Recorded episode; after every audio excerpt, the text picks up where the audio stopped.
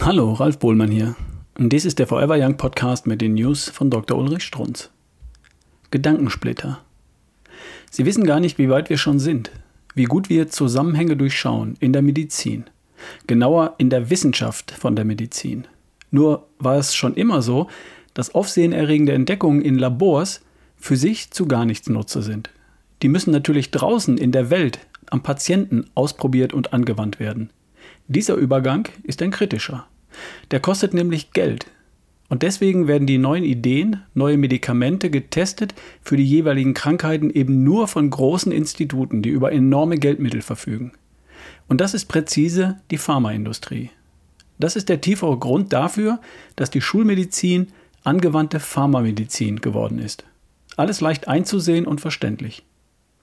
Andere Institutionen bemühen sich auch um diese leider kostspielige Testung neuer Prinzipien, zum Beispiel zum Ausrotten des Krebses.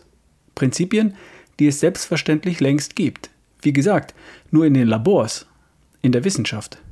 Hier könnte sich Bill Gates profilieren mit seinen Milliarden. Hier könnte sich natürlich die Politik verdient machen. Aber Politik hängt von einzelnen Menschen ab. Können Sie irgendeinen Namen nennen? Vielleicht der inzwischen Gesundheitsminister gewordene Professor Dr. Lauterbach, der Vitamine in Grund und Boden verdammt, der von Vitamin D ganz offensichtlich keine Ahnung hat, aber in Talkshows vernichtende Meinungen von sich gibt. Da lese ich soeben zwei Artikel, die mich elektrisieren, die Teil meiner täglichen Medizinroutine geworden sind. Darf ich? Ende 2002 hat jedoch eine Krebsforschergruppe an der Universität Helsinki nach langjährigen tierexperimentellen und klinischen Studien erstmals elektronenmikroskopisch und massenspektrometrisch exakt dokumentieren können, dass die Transformation zu Krebszellen tatsächlich verursacht wird durch den Verlust der Kontrolle der Mitochondrien über den Zellteilungszyklus. Durch eine bestimmte experimentell ermittelte bioimmunologische Ausgleichstherapie konnte das klinische Forschungsteam bei verschiedenen menschlichen Krebserkrankungen, bei denen unter konventioneller Tumortherapie eine Überlebenszeit von durchschnittlich weniger als zwölf Monaten angenommen wurde, demonstrieren, dass sich die Tumorzellen nach verhältnismäßig kurzer Zeit zu intakten, normal differenzierten Zellen reprogramm reprogrammiert hatten, wobei kein programmierter Zelltod nachweisbar war. Verstanden? Ich nenne das, Sie ärgern Ihre Mitochondrien. Die sind beleidigt, die schmollen. Und dann schaltet die Tumorzelle beleidigt einfach um, wird zum Krebs. Würden Sie Ihre Mitochondrien verwöhnen, wie ich das nenne, mit Vitaminen und Co., mit Sauerstoff, Joggen, mit weniger freien Radikalen, Stressabbau, Meditation, dann wären Sie auf der sicheren Seite.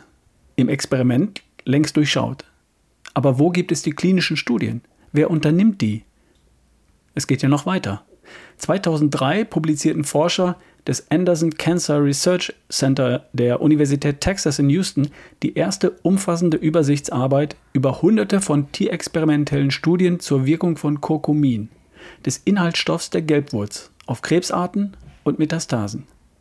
Die Forscher stellten verblüfft fest, dass Kurkumin sämtliche Signalwege in Tumorzellen und Metastasien wirksam hemmt. Das wissen Milliarden Menschen schon längst. Gucken Sie sich einmal die Statistiken über Krebshäufigkeit dort in Indien und bei uns an. Im Buch Das neue Antikrebsprogramm zum Beispiel. Viele von uns schlucken ja bereits Kurkumin. Dabei sollten Sie immer bedenken, dass dies ein Stoff ist. Noch nie war richtig, eine Substanz heilt. Es sind immer viele. Noch nie war richtig, ein Vitamin halt. Es sind immer Multivitamine. Woher wir das wissen? Von der Natur. Die produziert keine Einzelstoffe.